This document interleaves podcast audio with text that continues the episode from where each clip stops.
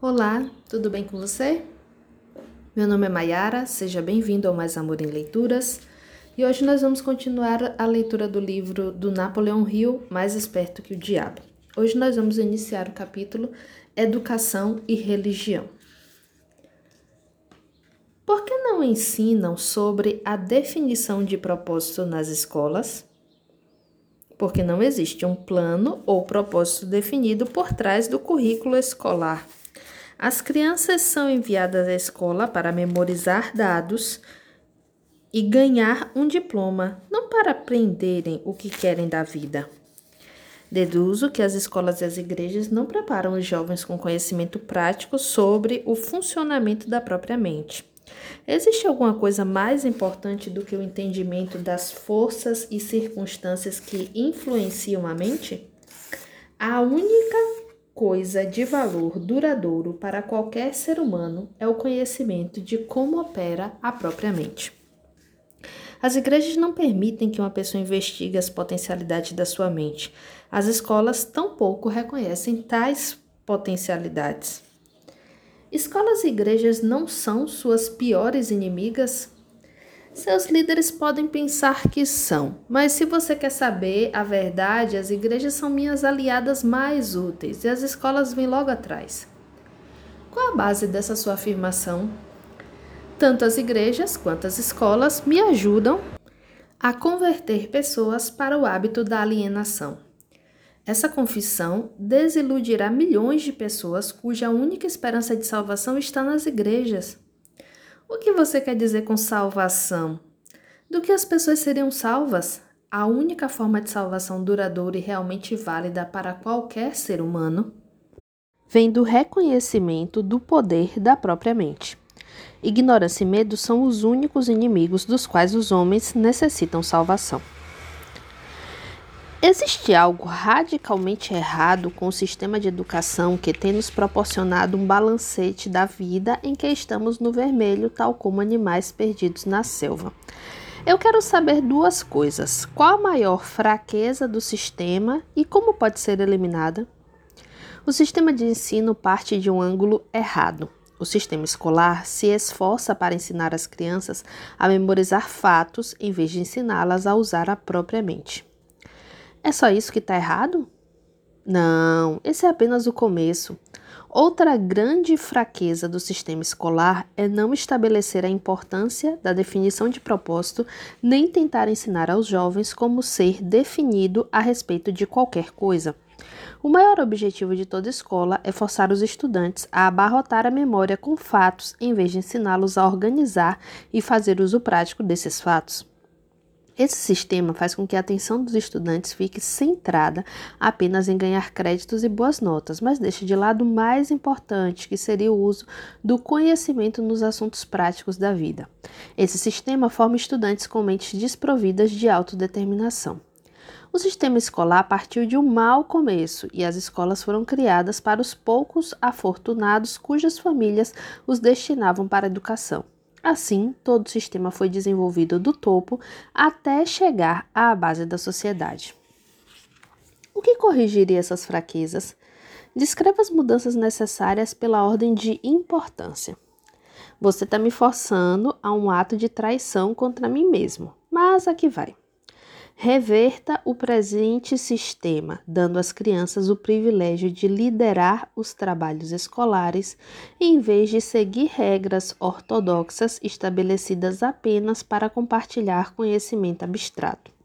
Deixe os instrutores servirem como estudantes e os estudantes servirem como instrutores. instrutores.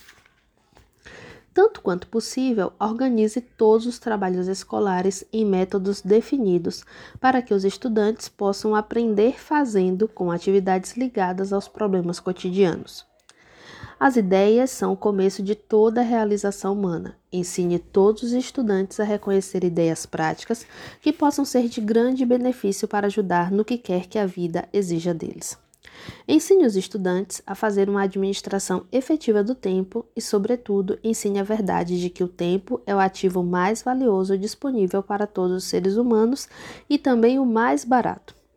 Ensine os motivos básicos pelos quais as pessoas são influenciadas e mostre como usar esses motivos para suprir as necessidades e luxos da vida.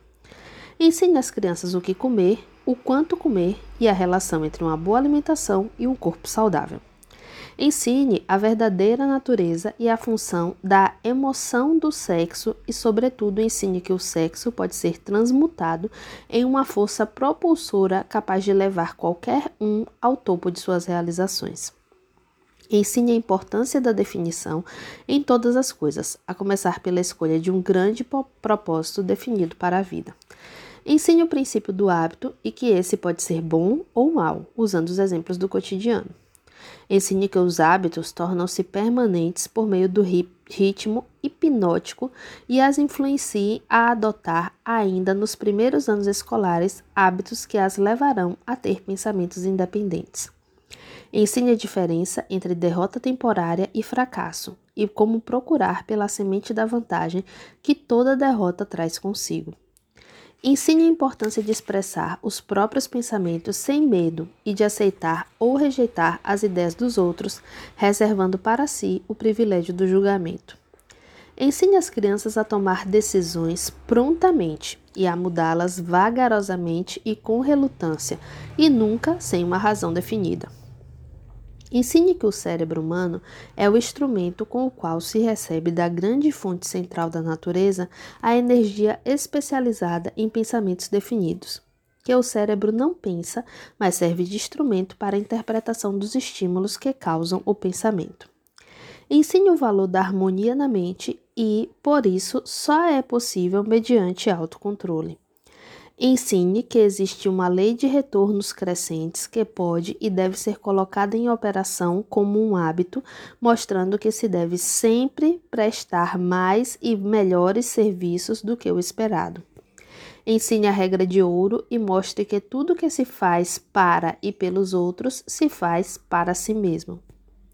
Ensine as crianças a ter opiniões formadas apenas por fatos ou por crenças que possam ser razoavelmente aceitas como fatos verdadeiros. Ensine que cigarros, bebidas, drogas e sexo em demasia destroem a força de vontade e acabam levando ao hábito da alienação. Não proíba, apenas explique. Ensine às crianças o perigo de acreditar em qualquer coisa só porque os pais, os instrutores religiosos ou qualquer outra pessoa disseram.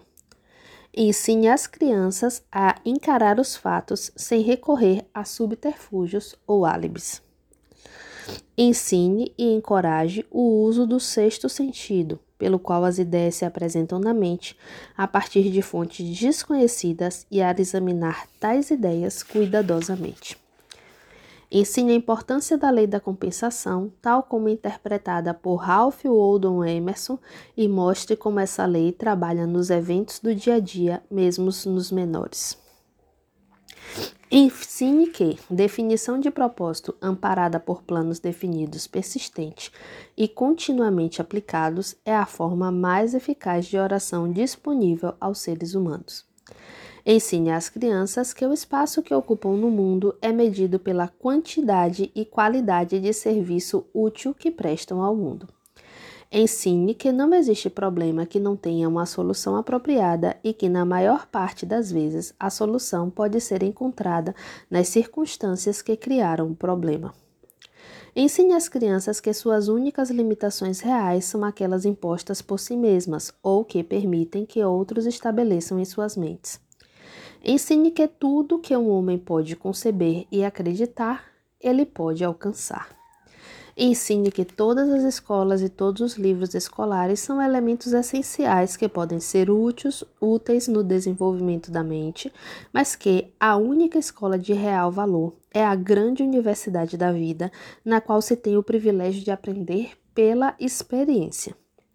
Ensine as crianças a ser verdadeiras consigo mesmas em todos os momentos e que, considerando-se que não podem satisfazer a todos, devem ter sempre em mente que precisam satisfazer a si mesmas.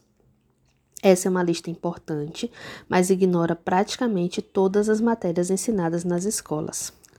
Sim, você pediu uma lista de mudanças no currículo escolar que beneficiariam as crianças. Foi isso que eu dei.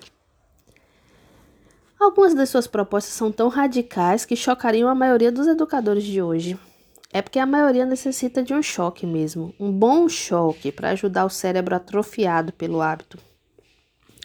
As mudanças que Vossa Majestade sugere dariam imunidade contra o hábito da alienação? Sim, esse seria um dos resultados. Deveriam ser feitas outras mudanças no sistema escolar? Sim, muitas. Entre essas, o acréscimo de um curso de psicologia de negociação, Todas as crianças deveriam ser treinadas na arte da venda e da persuasão, aprendendo como diminuir o atrito das relações. Toda escola deveria treinar os princípios, deveria ensinar os princípios pelos quais se pode obter independência financeira. As classes deveriam ser substituídas por mesas redondas ou conferências, tais quais as empregadas pelos homens de negócios. Os alunos deveriam receber instruções individuais da, das matérias que não podem ser ensinadas apropriadamente em grupo. Toda escola deveria ter um corpo auxiliar de instrutores consistindo em homens de negócios, cientistas, artistas, engenheiros e jornalistas. Cada um compartilha conhecimento prático sobre o seu setor. A instrução seria por conferência para economizar o tempo dos instrutores. Vamos voltar às igrejas. Toda a minha vida eu ouvi clérigos pregando contra o pecado, mas nunca ouvi ninguém dizer o que realmente é o pecado. Vossa Majestade traria alguma luz a essa questão? Pecado é qualquer coisa que alguém faça ou pense e que cause infelicidade para si ou para os outros. Seres humanos em ótimas condições físicas e perfeita saúde espiritual deveriam estar em paz consigo mesmos e sempre felizes. Qualquer forma de miséria mental ou física indica a presença do pecado. Nomeie algumas formas comuns de pecado. Comer em excesso, pois isso leva à perda da saúde e à miséria. Excesso de sexo, pois isso quebra a força de vontade e leva à alienação. Permitir que a mente seja dominada pela inveja, ganância, medo, ódio, intolerância, vaidade, autopiedade ou desencorajamento, por esses pois esses estados mentais levam à alienação. Enganar, mentir e roubar, pois destroem o autorrespeito, subjugam a consciência e levam à infelicidade. Permanecer na ignorância, pois a falta de conhecimento leva à pobreza pobreza e à perda de autoconfiança. Aceitar da vida qualquer coisa que não se queira, pois isso indica negligência do uso da mente. Enfim. É pecado alienar-se sem um objetivo definido? Sim, porque esse hábito leva à pobreza e destrói o privilégio da autodeterminação. Também priva a pessoa do privilégio de usar a própria mente como um meio de contato com a inteligência infinita. Vossa Majestade consegue controlar a mente de uma pessoa que não comete pecados? Não, porque ela nunca permite que sua mente seja dominada por pensamentos negativos. Eu não consigo entrar na mente de quem não peca.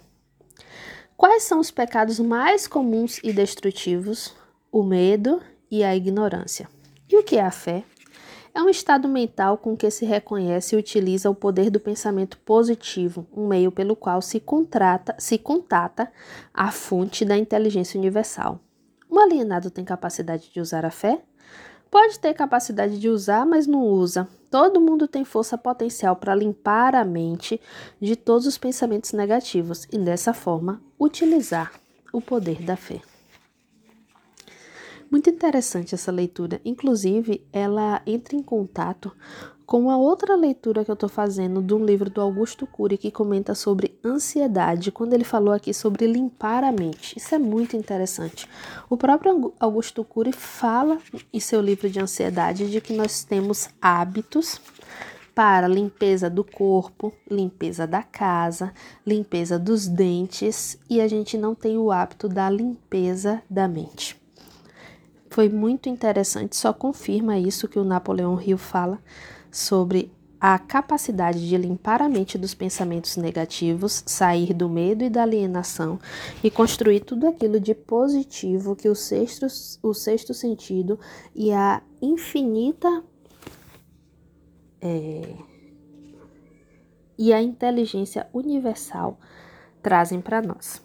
Eu gostei muito da leitura, espero que vocês tenham gostado também. Nós nos encontramos na nossa próxima leitura. Um grande abraço.